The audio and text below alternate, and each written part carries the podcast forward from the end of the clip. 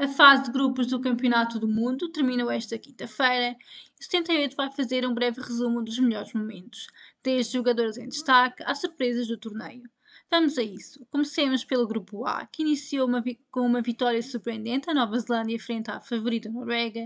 A seleção neozelandesa acabou em terceiro do grupo e consecutivamente eliminada. Mas a magnitude desta vitória foi enorme, já que foi a primeira vitória de sempre da seleção norueguesa em campeonatos do mundo e logo diante do seu público.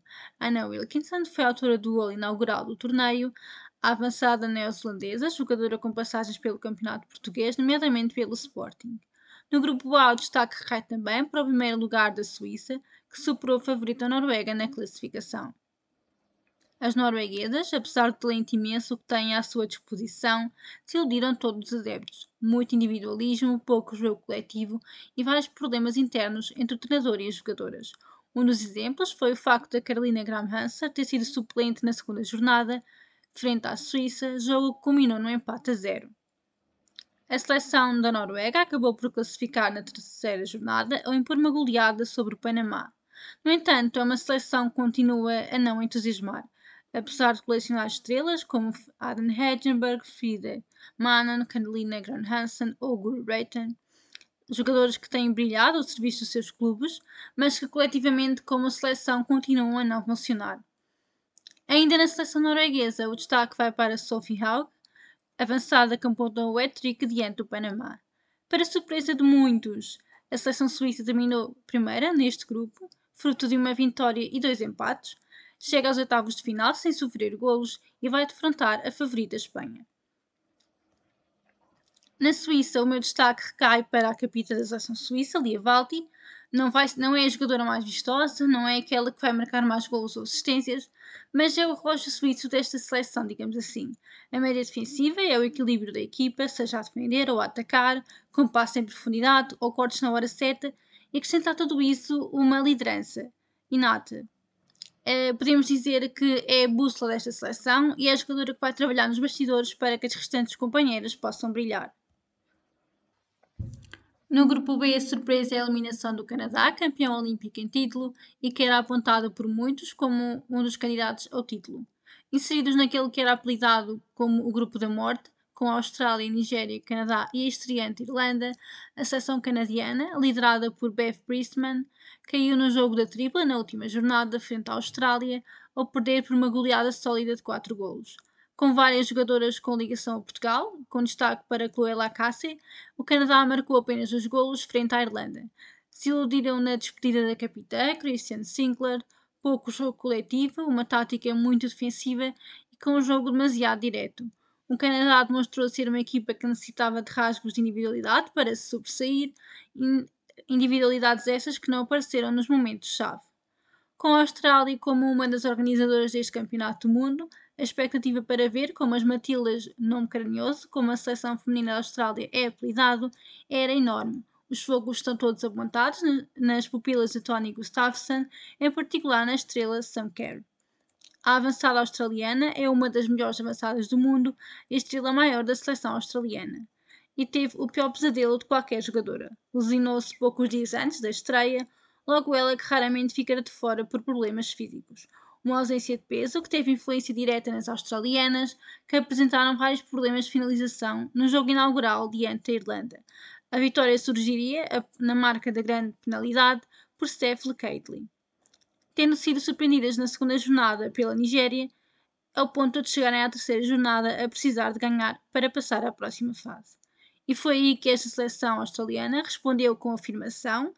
As líderes da equipa apareceram, apareceram e mesmo sem Sam Kerr, a Austrália aplicou uma goleada sobre as campeãs olímpicas uh, de 4-0. O destaque recai sobre Hailey Hazel, jogadora recém-contratada pelo Real Madrid, que apontou dois, dois dos golos, uh, Caitlin Ford, Mary Fowler ou Carpenter foram algumas das jogadoras australianas que brilharam quando a seleção mais precisou delas. No grupo B, uh, o melhor jogo foi sem dúvida o Nigéria 3, Austrália 2, onde, apesar de, dos problemas uh, em, fora de campo que opõem as jogadoras nigerianas à federação do seu país, não impediu que estas mesmas jogadoras fizessem história, com mais uma classificação para os oitavos. Trabalho, coesão defensiva, entre ajuda é uma das imagens de marca desta seleção da Nigéria, que tem Oshuala, avançado do Barcelona, a sua maior estrela. Na seleção da Nigéria, destacar também ainda o papel importante de Christian Ucheib, jogadora do Benfica, que foi uma âncora defensiva no meio campo durante os três jogos da fase de grupos e que foi importante para a coesão defensiva da equipa. Nos jogos dos oitavos, a seleção nigeriana vai enfrentar a seleção inglesa. Uma palavra ainda para a Irlanda, uma das seleções estreantes, que demonstrou fibra e muita personalidade. Lideradas pela capitã Katie McCabe, que apontou o único gol da seleção irlandesa neste Campeonato do Mundo, e que golo, um golo olímpico candidato a um dos melhores golos do torneio, a verdade é que pouco podiam fazer perante um grupo tão complicado. No entanto, uh, acho que talvez podiam ter sido mais arrojadas a nível ofensivo, sobretudo no jogo de abertura frente à Austrália. No grupo C, composto por Espanha, Japão, Zâmbia e Costa Rica, uh, o Japão foi a melhor equipa da fase de grupos, fez o pleno de vitórias, com os golos marcados e zero gols sofridos. A seleção nipónica tem sido marca, marcada pelo, pelo futebol associativo e vertical, com processos simples, golos e eficácia têm sido a imagem de marca desta, desta equipa, liderada por Fitoshi Ikeda, onde Inata Miyazaya e Mina Tanaka têm sido duas maiores estrelas a primeira a contribuir com golos e a segunda com assistências. Campeão em título em 2011 e vice-campeão em 2015, o Japão demonstrou nesta fase de grupos argumentos para ambicionar a discussão do troféu. Argumentos esses espalhados na goleada sem dó por 4-0 frente à Espanha, onde marcaram nas quatro oportunidades de golo que a seleção nipónica teve. No fundo, houve uma oposição clara de estilos de jogo, onde de um lado houve o tic-tac da Espanha uh, e do outro o contra-ataque do Japão. Por exemplo, a Espanha terminou a primeira parte desse jogo com 77% de posse de bola, mas saiu para o intervalo a perder por 3-0. Noutras estatísticas, a Espanha completou 783 passos completos contra 160 do Japão. Mas, foram, no entanto, foram as nipónicas que tiveram 5 finalizações contra as duas das espanholas. Uma vitória expressiva do Japão que deixa para um alerta para todos os futuros adversários e que as coloca no lote de favoritos ao troféu. Do lado da Espanha, o mandato de Jorge Vilda na seleção espanhola é complexo. Há cerca de uns meses houve uma rebelião e várias jogadoras saíram, saíram por não concordarem com os métodos de treino e conduta do selecionador. No entanto, muitas dessas jogadoras voltaram, como é o caso de Alexia Putellas, Aitana Bonmati ou Mariana Caldenti. Com um dos plantéis mais completos do mundo, mesmo se há algumas jogadoras que renunciaram, como Mapi Ou Patrick Guirraro, a Espanha ainda não conseguiu provar na elite essas mesmas valências. O futebol associativo, a ser a jogar desde trás, com o domínio da posse de bola, é uma imagem de marca desta equipa, mas precisam de ser mais coisas a defender para não perder bolas em zonas subidas e não sofrerem com bola nas costas. Algo que aconteceu neste jogo sobre o Japão, onde, onde foram muitas vezes apanhadas em, uh, em contra-ataque uh, pelo Japão. Eficácia é algo que a seleção roja precisa trabalhar, já que tanto no, grupo, no jogo com a Costa Rica como no jogo com a Zâmbia, a Espanha perdoou várias oportunidades flagrantes que na fase do doer vão, podem custar-lhe muito caro. Apesar de Janeiro Mozo e Etana Bonamati terem sido dois nomes em destaque nesta fase de grupos, eu destaco também Teresa Abelheira, titular no meio campo espanhol, uma autêntica maestra da gestão da posse de bola e dos tempos do jogo. Foi uma das jogadoras que mais me chamou a atenção nesta equipa de Espanha nestes primeiros três jogos. Zâmbia e Costa Rica eram as outras duas equipas que compunham o grupo C, onde havia expectativas diferentes sobre cada uma. Se na seleção africana a expectativa era enorme, dado o lote de excelentes jogadores que compunham o elenco, como Rachel Contanangi ou Barbara Branda, avançadas físicas e com muito golo, mas que infelizmente por fatores externos não conseguimos ver a melhor versão desta seleção da Zâmbia. No entanto, vale destacar que a vitória sobre a Costa Rica, na terceira jornada do grupo, foi a primeira vitória da Zâmbia em campeonatos do mundo. Logo, é uma participação histórica, mesmo com todos os problemas extra-jogo. Do lado da Costa Rica, que era tida como a seleção menos, com menos argumentos do grupo, algo que se veio confirmar, o destaque maior talvez seja sobre a guarda-redes Daniela Veja, que protagonizou três submissões fantásticas nos dois jogos da fase de grupos e que evitou ainda números mais pesados para a seleção costarriquenha mais uma análise desta fase de grupos do Mundial de 2023 na Austrália e na Nova Zelândia e hoje trago-vos aquela que é a análise feita pelo Kevin que, por motivos de força maior, não pôde gravar este áudio que neste momento estão a ouvir, mas que nos deixou a sua visão daquilo que foram os grupos D, E e F. Para começar, o grupo D de surpresas ofereceu-nos pouco em termos de resultados. A seleção inglesa teve mais dificuldades fora de campo do que dentro, com as lesões de jogadoras-chave como Leah Williamson, Frank Kirby e Beth Mead, enquanto procuraram reformular as dinâmicas de equipas sem as reformadas Ellen White e Jill Scott. Por vezes notou-se com fases de jogo pouco imaginativas e algumas dificuldades em ligação e variação de jogo. Com tanta qualidade, as dinâmicas perfeitas para atacar o Mundial como o último europeu estão ainda por acertar, mas football could come home. Os resultados mantiveram-se, mas melhorias perante o início de fase de decisões são necessárias. Impossível seria fazer este resumo sem tocar no talento que demonstra Lauren James, uma das estrelas deste Mundial, com várias contribuições para gols com nota artística. A irmã mais nova de Gracie James demonstra qualidade técnica como o irmão, mas curiosamente as mesmas lesões. Um milagre, tendo em conta este ser um dos temas da nossa série de áudios lançados para o Mundial, as lesões que afetam as jogadoras no futebol feminino. Vamos agora para o oposto com o Haiti, três derrotas, zero gols marcados. Talvez vos surpreenderemos quando vos dissermos que, não foram humilhadas. Esta seleção lutou valentemente, considerando o contexto do país e as dificuldades enfrentadas pela equipa em fase de preparação para uma competição em que nunca tiveram condições para competir. Defensivamente, demonstraram que o nível dos menores está a subir, sinal que o jogo claramente segue o mesmo caminho para todos os setores. Apenas 4 gols sofridos. Para o Haiti, houve vitórias conquistadas. Melchi do continuará a carregar as esperanças do país como estrela com potencial brutal. 24 anos sem chegar às meias, a China deixou objetivos elevados por cumprir. Com o apoio do Estado, do povo e a história do país no setor, existe certamente potencial e condições para mais. Entretanto, Ninguém acredita se eu vos disser que a Dinamarca esteve ausente de mundiais durante 16 anos. São de longe os favoritos, mas são um poder para respeitar a transição ofensiva, com Pernil Harder no comando. Falando agora do grupo E, a palavra que nos vem imediatamente à cabeça é injustiça. O Kevin tentou ser imparcial, o país do soccer passa sem saber ler nem escrever por centímetros e os Países Baixos só souberam bolas paradas, que será eternamente o ponto fraco de Portugal porque estavam num bloco tão baixo que desceram da Austrália até à Antártida. Se calhar o Kevin pode ter falhado aqui um bocadinho na imparcialidade, mas a verdade é que os Estados Unidos fizeram o mínimo dos mínimos, e tal é admitido pelas próprias atletas e a comunicação social dos States, e a equipa parecia estar algo desinspirada, faltando energia, química e ideias novas com um jogo bastante letárgico, tendo baixas de peso como Kristen Press e Tobin Heath, que tiveram muito impacto. Os pesos de baixo cumpriram em cheio, sem grandes ameaças, e uma goleada sem piedade pelo caminho ao Vietnã.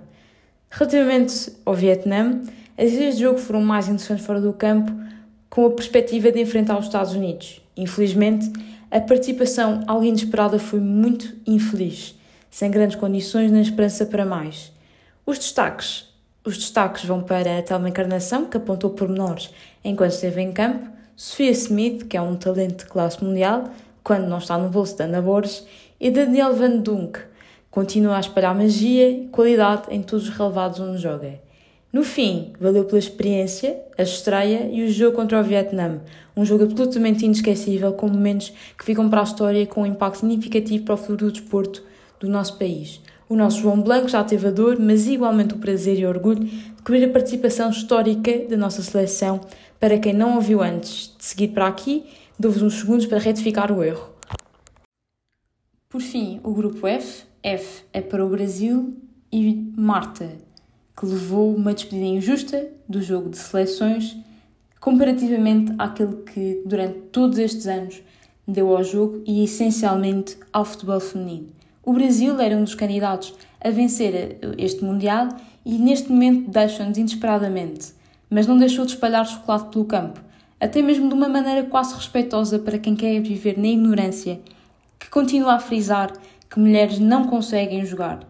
Para uma análise mais aprofundada, aconselhamos que leiam o artigo do nosso Lucas Leme, que escreve para a Cavadinha, a newsletter do 78 sobre futebol brasileiro. A Jamaica avança para a fase eliminatória da competição, a primeira equipa das Caraíbas a chegar a esta fase conquistaram sua primeira vitória frente ao Panamá e travaram a equipa de França, sendo candidatas para irem até à final. Quanto ao Panamá, tal como na sua primeira presença no Mundial masculino, no feminino a experiência foi infeliz, mas no mínimo poderão recordar o golaço de Marta Cox nos primeiros instantes frente à equipa da França, onde por momentos tiraram-nos da competição. Um gol monumental em beleza que ficará na história por ser o primeiro da história do país. Ari Borges e Wendy Reinhardt ficarão destacadas por razões óbvias, como jogadoras já reconhecidas como talentosas. Alison Swaby será recordada como a única autora do golo na caminhada da Jamaica até ao momento. E foi esta a análise do Kevin aos grupos D, E e F do Mundial de Futebol Feminino. Em seguida, eu analisarei o grupo G e o grupo H, portanto, fiquem desse lado. Sejam bem-vindos à última análise da fase de grupos do Mundial de Futebol Feminino. Eu sou a Matilde Pinhol e hoje vou analisar convosco o grupo G e o grupo H. O grupo G era constituído pela Suécia, pela África do Sul e pela Itália e a Argentina, que acabaram eliminadas. O primeiro lugar ocupado pela Suécia não surpreende ninguém, uh, saíram deste, desta fase com 9 pontos e é uma equipa que costuma apostar num 4-3-3 e que tem uma frente de ataque absolutamente perigosa, com uma equipa que aposta muito na pressão alta e, acima de tudo, que são bastante rápidas e facilmente se impõem perante o adversário pelo seu poderio físico. Jacobsen é uma jogadora que podemos uh, destacar aqui, é uma jogadora que pode jogar nos dois flancos e que mostrou de imediato a sua importância nos jogos contra a Itália e a Argentina, onde assistiu bloco me viste e que, deixem que vos diga, são assistências de encher a vista de qualquer um. Relativamente à seleção argentina, é uma seleção que surpreende por não ter o mesmo nível que se calhar tem ou que se esperaria que tivesse, tendo em conta uh, o masculino. É uma seleção tinha um, um, objetivo muito mais humilde, neste caso de conquistar a primeira vitória no Mundial, e que costuma jogar num 4-3-3, mas que apresentou muitas dificuldades num para um, no meio campo, e muito dependentes de Banini, que agora se retira de, do Mundial e de competições internacionais, sabendo que poderia ter feito muito mais. É uma seleção que, apesar de tudo, vem de um período complicado, só em 2019 foi assinado o primeiro contrato profissional do país e nos últimos anos tem havido protestos das jogadoras que sentem que a federação não as ouve. Relativamente à Itália, vem de uma prestação desoladora do europeu e procuravam surpreender através de uma seleção rejuvenescida, mas que ainda necessita de crescer coletivamente. Giulia D'Aragoni, jogadora do Barcelona e estrela da equipa, estreou-se este Mundial e impressiona já com apenas 16 anos de idade pela sua personalidade e físico é uma equipa que apostava muito na circulação de bola, mas que nunca conseguiria propriamente impor-se a nenhum dos adversários, tirando talvez a Argentina. Contra esta seleção, contra a Argentina, encontraram algumas dificuldades porque a Argentina apostou num jogo muito ofensivo, mas beneficiaram da saída do banco de Cristiana Girelli, que, sem ainda jogar como ponta de lança num modelo de 4-3-3, marcou um gol de cabeça apenas 4 minutos depois de entrar em campo. Defensivamente acabaram por sofrer bastante, especialmente pelas laterais, no caso do jogo, por exemplo, contra a Suécia, e também pela falta de comunicação entre redes e central, que acabou por levar a que perdessem contra a África do Sul. Relativamente a esta última, portanto, a África do Sul, a África do Sul também veio tentar fazer história no seu segundo Mundial. Sem dúvida que uma das jogadoras-chave desta equipa é Tembi Cactlana, uma jogadora que contribui com a sua rapidez, versatilidade e experiência internacional, e também Matlu, central, que é fulcral em momentos de decisão e uma das líderes deste, deste grupo. Venceu a Itália nos descontos e, com isso, confirmaram a sua ida à, fase de grupo, à, à próxima fase da competição, beneficiando do erro da defesa italiana e aproveitando para contra-atacar nesse exato momento. Quanto ao grupo H, as coisas estiveram em aberto até praticamente ao último segundo, tendo sido eliminadas a Alemanha e a Coreia do Sul e passando Marrocos e a Colômbia justamente com 6 pontos cada. A Alemanha foi a primeira vez que eu na fase grupos e demonstrou-se muito nervosa depois do golo da Coreia, que foi o primeiro golo da partida, e não conseguiram fazer face à organização defensiva desta seleção. É um, a Alemanha adota um estilo de jogo de gegenpressing, ou seja, que logo a seguir a perderem a bola tentam imediatamente regatear e recuperá-la. E é uma seleção de se destaca a Lena Oberdorf, a jovem de 21 anos, média do Wolfsburg, que ajudou a equipa a chegar à final da Champions League feminina e que também foi bastante importante para esta seleção da Alemanha agora na fase de grupos. Alex Pop também é uma das estrelas desta seleção e que destaca justamente pelo seu jogo aéreo e movimentações sem bola. No europeu acabaram por não sofrer golo em oposição ao Mundial e esta provavelmente será o fim da jornada de Martina Voss Tecklenburg como selecionadora nacional. Para Marrocos, mais uma vez, tal como no Mundial do Qatar, a seleção feminina foi também uma surpresa no Mundial na Austrália e na Nova Zelândia e é uma equipa que joga muito no ataque e aposta em transições e uma jogada típica desta equipa é precisamente conseguir, através das alas, explorar bem o ataque em profundidade, apostando também em cruzamentos para o centro da área. Aqui, nesta equipa, destaca-se uh, El Chad, a defesa e absoluta líder que, com apenas 20 anos, marca a aventura memorável de Marrocos neste Mundial e aponta-se-lhe uma mentalidade acima da média e justamente e é justamente por isso que é uma peça fundamental desta seleção. Fica marcado as imagens da celebração da passagem à próxima fase, que são imagens que emocionam qualquer adepto de futebol. Quanto à Colômbia, a Colômbia costuma jogar num 4-2-3-1 e sem uma grande presença no meio campo apostavam num jogo de posse que procurasse progredir para zonas de finalização através das alas. E é aqui que surge Linda Caicedo, de 18 anos, que brilhou no jogo contra a Coreia do Sul, apontando dois golos na fase grupos. Saem como primeiras do grupo e jogarão contra a Jamaica na próxima fase. Na, relativamente à Coreia, é uma equipa onde se destaca Ji Soyun, ou Ji Messi, como também é conhecida, que é uma jogadora bastante criativa e com uma habilidade técnica fenomenal. A Coreia tentou um jogo mais direto, mas notava-se uma fragilidade contra equipas como a Alemanha, onde facilmente perdiam duelos por conta do seu físico. Pecavam também pela falta de criação de oportunidades, evidenciando dificuldades em levar a bola até ao último terço. Posto isto, terminamos assim a análise à fase de grupos do Mundial de Futebol Feminino aqui no 78. Continuem a acompanhar o nosso projeto durante este Mundial e até mesmo depois do Mundial acabar. Vamos continuar a trazer conteúdos sobre esta competição, portanto, não vão querer perder e espero que continuem desse lado a acompanhar-nos. Sigam-nos no Twitter e no Instagram também e não se esqueçam de ir acompanhando também aqui o podcast.